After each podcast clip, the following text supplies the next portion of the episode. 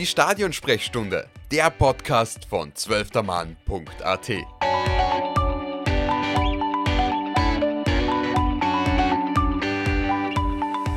Einen wunderschönen guten Tag, liebe Zuhörerinnen und Zuhörer und auch ein gepflegtes Gut Kick in die Runde. Vielen Dank fürs Einschalten wieder bei der neuesten Episode der Stadionsprechstunde.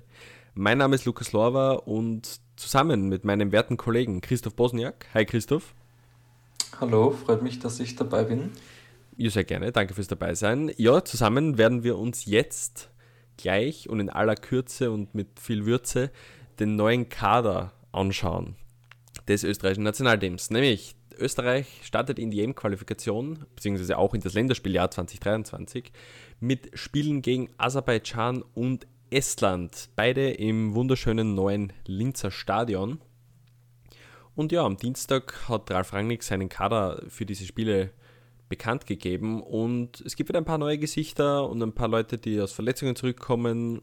Ein paar Leute sind nicht dabei, aber das schauen wir uns genauer noch an im Laufe der Folge. Äh, ja, Christoph, bist du vor Ort? Du kommst aus Oberösterreich. Bei den Spielen meine ich jetzt, genau. Genau, ja, fix. Ähm, ich denke, das Aserbaidschan-Spiel werde ich mir auf jeden Fall anschauen. Ähm, mich freut es auch, dass das Stadion bei beiden Spielen ähm, ausverkauft oder so gut wie ausverkauft sein wird. Ähm, ich glaube, dass das auch ähm, schon ein Kontrast sein wird zum riesigen Ernst-Happel-Stadion von der Stimmung her. Also ich bin auf jeden Fall gespannt ähm, und natürlich auch auf die Leistung gespannt, ähm, vor allem auch auf die Debütanten, wenn sie zum Einsatz kommen.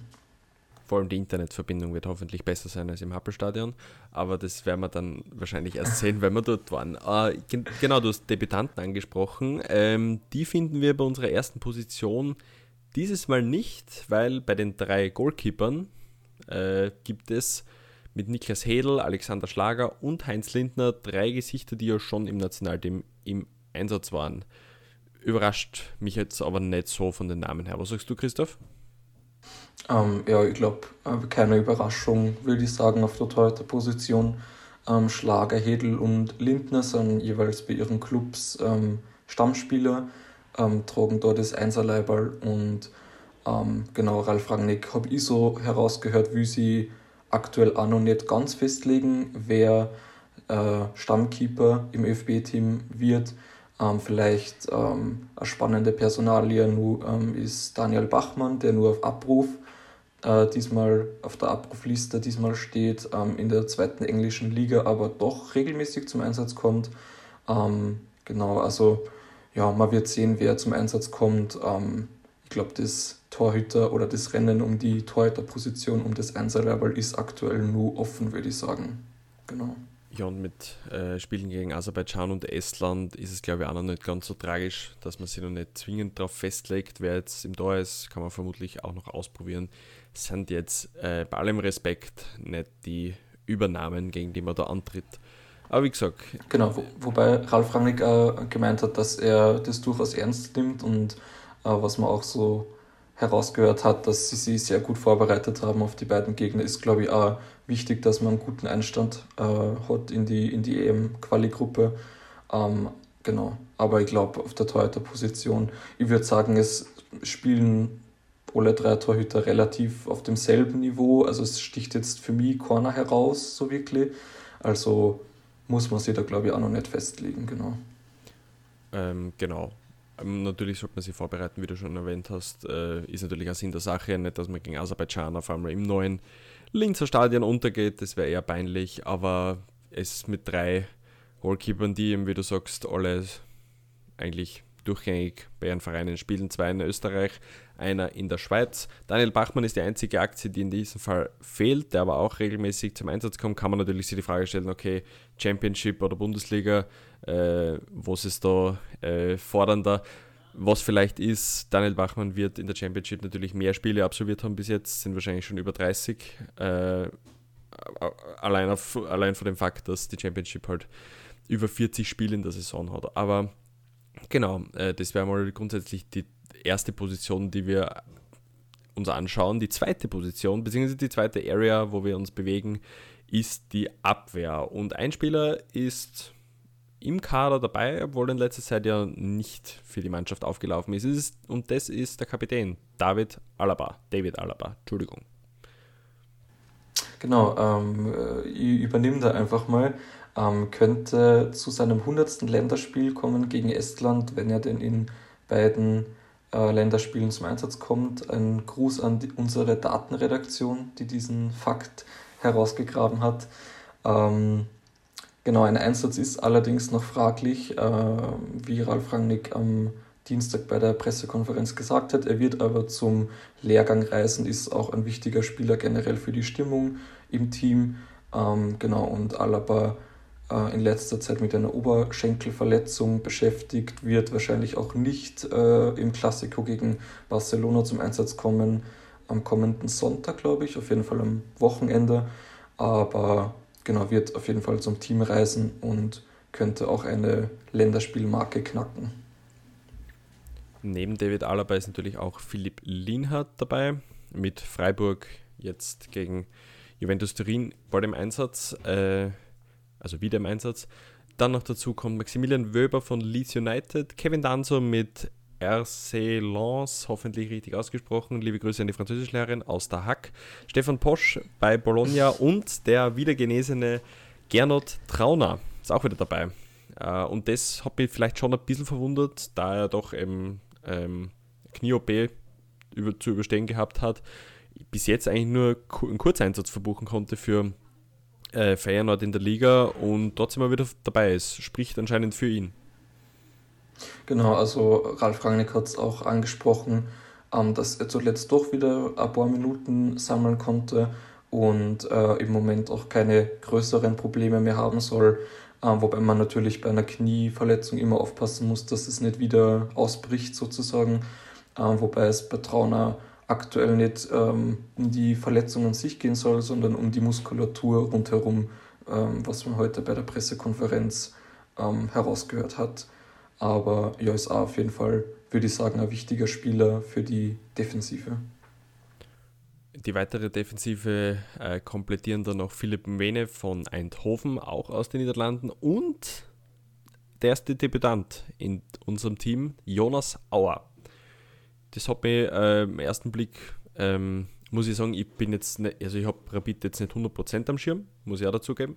Aber mhm. warum Jonas Auer im Team? Gute Entscheidung? Ich würde schon sagen, ja, auf jeden Fall ähm, hat in dieser Saison 26 Pflichtspiele für Rapid absolviert, 7 Assists. Ähm, Rangnick hat es auch angesprochen, dass er immer wieder mit äh, oder über Flanken gefährlich wird bei Rapid und vor allem hat Rapid generell, äh, das haben auch die Kollegen von die ADA Bundesliga in ihrem Podcast äh, angesprochen, ähm, hat Rapid aktuell auf den Außenbahnen mit Casius und Honsack, äh, nicht Honsack, der zweite Debütant, sondern Auer. Mit Auer und Casius hat Rapid aktuell sehr starke Spieler auf den Außenbahnen.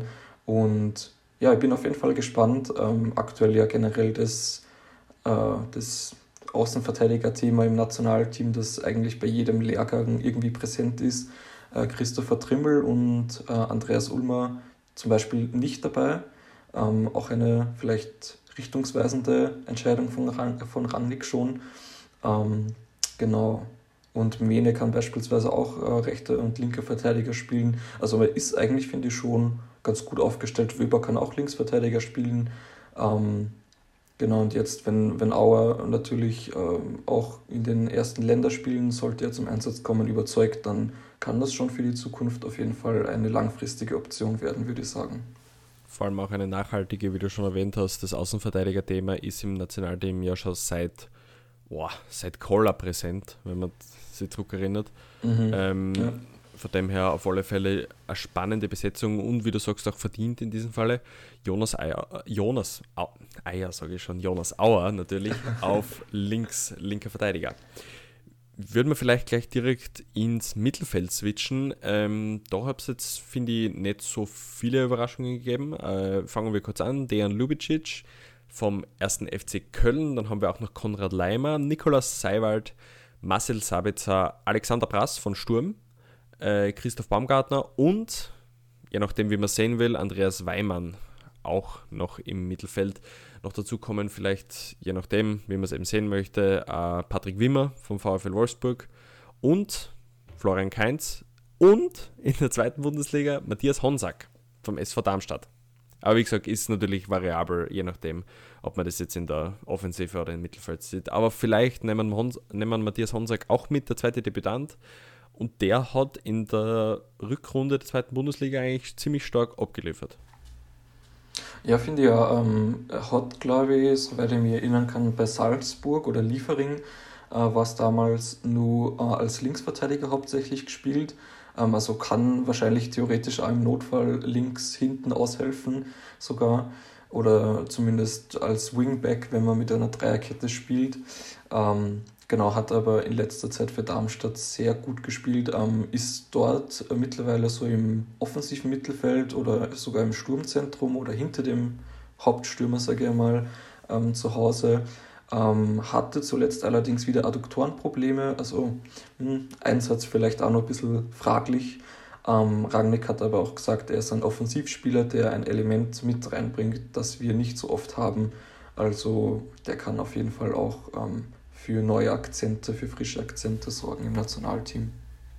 Genau. Ähm, wie schon erwähnt, Alexander Brass von Sturm ist auch wieder dabei. Ähm, mit Sturm mhm. derzeit ja auch relativ gut wieder unterwegs. Ja, und sonst eben die üblichen Verdächtigen, äh, die eben auch in diesem Fall Nikola Seiwald vor allem zu erwähnen, Konrad Leimer etc. einfach ähm, gute Mittelfeld-Powerhouses, sage ich mal, die dann dementsprechend Stoff geben könnten. Ja, und genau. wer vielleicht, vielleicht fehlt, genau, ja, na, bitte, Christoph. Ich glaube, wir wollten auf selbe hinaus Xaver Schlager äh, mit seiner Syndesmosebandverletzung äh, fehlt. Ist natürlich aktuell bitter, aber ich glaube, wir haben echt ziemlich gute Qualität eigentlich im Mittelfeld. Ja. Wo wir bei Qualität sind, ich wollt, äh, wir wollten nicht das gleiche hinaus, nämlich ich wollte äh, ah, Mohamed, okay. Mohamed Cham noch erwähnen. Ähm, der fehlt der fehlt. Äh, der mhm. war im letzten Lehrgang Stimmt. dabei und ist, wie, wie wir schon wissen, ein Edeltechniker in der Offensive. Ähm, ja, was glaubst du vielleicht, warum Cham diesmal nicht dabei ist? Ähm, er kommt eigentlich in der Ligue 1 zu regelmäßigen Einsätzen. Ähm, ja, ich denke, dass es wie bei vielen Nationalmannschaften dann am Ende des Tages vielleicht ähm, ja einfach die, wie bei Rangnicker immer ähm, erwähnt wird, die Leistung einfach zählt. Ich muss sagen, ich habe jetzt Clement Foot äh, in letzter Zeit nicht so oft verfolgt, ehrlich gesagt, aber ich denke, dass einfach ja die Qualität im Mittelfeld sehr groß ist und ich glaube, dass beispielsweise ein Honsack ähm, sie auch die Einberufung in dem Fall auch verdient hat. Aber das heißt, denke nicht, dass Chum für immer abgeschrieben ist. Also der wird sicher auch nochmal eine Chance erhalten. Auf alle Fälle, wenn man sich vor allem mal die Abrufliste an, ansieht äh, und mhm. dann die von dir angesprochene Qualität und die Dichte auch im Mittelfeld, da steht noch ein Florian Grillitsch drauf, der bei Amsterdam jetzt vielleicht nicht den besten Stand hat, muss man dazu sagen, Romano Schmidt, Hannes Wolf und, und äh, einer meiner, also da habe ich echt kurz geschaut, obwohl ich gewusst habe, dass er eigentlich mit Sturm in Verbindung gebracht wird. Matthias Seidel vom FC Blau-Weiß Linz steht auf der Abrufliste. Org. Also. Das ich, ist ja sehr cool, finde ich, ehrlich gesagt, ja. Also, also unsere, Datenabteilung, unsere Datenabteilung mhm. hat herausgefunden, dass der letzte Zweitligist, der beim Nationalteam dabei war, ja der Christopher Dibon war. Ähm, ja, genau. Jetzt natürlich ist er nicht dabei im Nationalteam, aber was sagst du muss dazu? Man, muss man vielleicht muss man vielleicht sagen beim Dibon, dass die Admira, wenn man es genau nehmen will, ähm, in der Saison aufgestiegen ist. Also während, oder der, der Dibon war eben damals bei der Admira und als er im Nationalteam war, ist die Admira schon als fixer Aufsteiger festgestanden, wenn man es wirklich genau nehmen will. Aber finde ich natürlich, um auf Matthias Seidel zurück, äh, zurückzukommen, ein sehr cooles ähm, Signal, vielleicht auch für künftige Talente in der zweiten Liga, dass ähm, man da auf jeden Fall nicht unterm Radar spielt, wenn man ähm, ja, mit Toren und Assists glänzt. Und ja, ich glaube, es ist auch kein Geheimnis, dass Matthias Seidel wahrscheinlich in der nächsten Saison in der Bundesliga spielen wird. um noch die Statistiken nachzureichen von Matthias Seidel, in insgesamt 22 Saisoneinsätzen als offensiver Mittelfeldspieler 14 Tore und 6 Assists. Also es ist wirklich eine richtig starke Saison, die äh, der 22-Jährige derzeit spielt. Und ja, und wie du sagst, eigentlich ein sehr schönes Zeichen auch für Spieler, die vielleicht nicht zwingend bei den Bundesligisten unter Vertrag stehen und noch in der, in der jüngeren Kategorie unterwegs sind, dass selbst in der zweiten Liga darauf geschaut wird, was man kann und was man leistet. Vor allem habe ich gelesen, dass ähm, anscheinend Ralf Rangnick sehr begeistert von Matthias Seidel per se ist, von der Einstellung vor allem von, von, von ihm. Und ja, wie, gesagt, äh, Abrufliste ist natürlich immer abhängig davon, ob sich wer verletzt oder ob wer ausfällt. Das wünscht man natürlich gar keinem. Aber ähm, 22 Jahre alt, nächste Saison ziemlich sicher oder vermutlich in der Bundesliga. Ähm, da könnte noch was auf uns zukommen und ich finde das schön. Gutes Zeichen. Auf jeden Fall, ja. So, und dann. Vielleicht auch noch äh, eine spannende Personalie, wenn, wenn, ich, wenn dafür nur kurz Zeit ist, Oliver Strunz. Äh, bei Rapid zuletzt in vier Bundesligaspielen drei Tore. Also, auch wenn man nur nicht über einen extrem langen Zeitraum, über mehrere Saisons äh, Leistungen bringt, wird das durchaus belohnt. Also Oliver Strunz auch auf der Abrufliste. Dafür zum Beispiel ein Marco Grüll gar nicht. Also ähm, ja, sind immer wieder spannende Entscheidungen auf jeden Fall dabei. Voll, also man sieht, dass das eindeutig variabel ist, wer da potenziell für das Team in, in, äh, in Frage kommen würde und wer nicht. Oliver Strunz, wo wir dann schon wieder aber bei der nächsten Kategorie bzw. bei der nächsten Position sind und das sind die Stürmer, der Angriff. Äh, wer bleibt noch übrig? In diesem Fall Junior Adamu vom FC Red Bull Salzburg bleibt übrig. Michael Gregoritsch, der auch wie Linhardt gegen äh, Juventus vermutlich in der Europa League kämpfen darf oder spielen darf. Kämpfen ist ein schlechtes Wort. Karim Onisivo vom ersten, FC, ersten FSV Mainz, das ist ausgebringen. Und auch einer, der in letzter Zeit ein bisschen verletzt und ein bisschen angeschlagen war, Marko Arnautovic, ist auch für dem Team jetzt sehe ich gerade 106 Nationalteam-Einsätze und insgesamt 34 Tore. Aber derzeit bei Bologna eben nicht so äh, auf dem Feld und im Einsatz. Warum ist er trotzdem im Team? Wenn, also deine Einschätzung? Ähm, ich würde sagen, einfach, weil er Marko Arnautovic ist. ähm, Good point, case closed. genau, äh, müssen wir eigentlich nicht mehr drüber reden. Ähm, na, also, wenn man sich auch die Statistiken anschaut, könnte jetzt mit einem weiteren Treffer vor Hans Krankel äh, alleiniger Zweiter in der Rekordtorschützenliste des Nationalteams ähm, werden, hätte dann 35 Treffer. Hans Krankel hat aktuell 34 Treffer und eben Marko Nautovic auch aktuell 34 Treffer. Ähm, genau, Toni Polster zur Ergänzung noch mit 44 Toren ist aktuell Rekordtorschütze. Genau, und auch wenn er nur bei äh, Bologna aktuell in der Reservistenrolle ist, ist er, glaube ich, auch wie Alaba enorm wichtig fürs Team, vor allem auch für die jungen Spieler.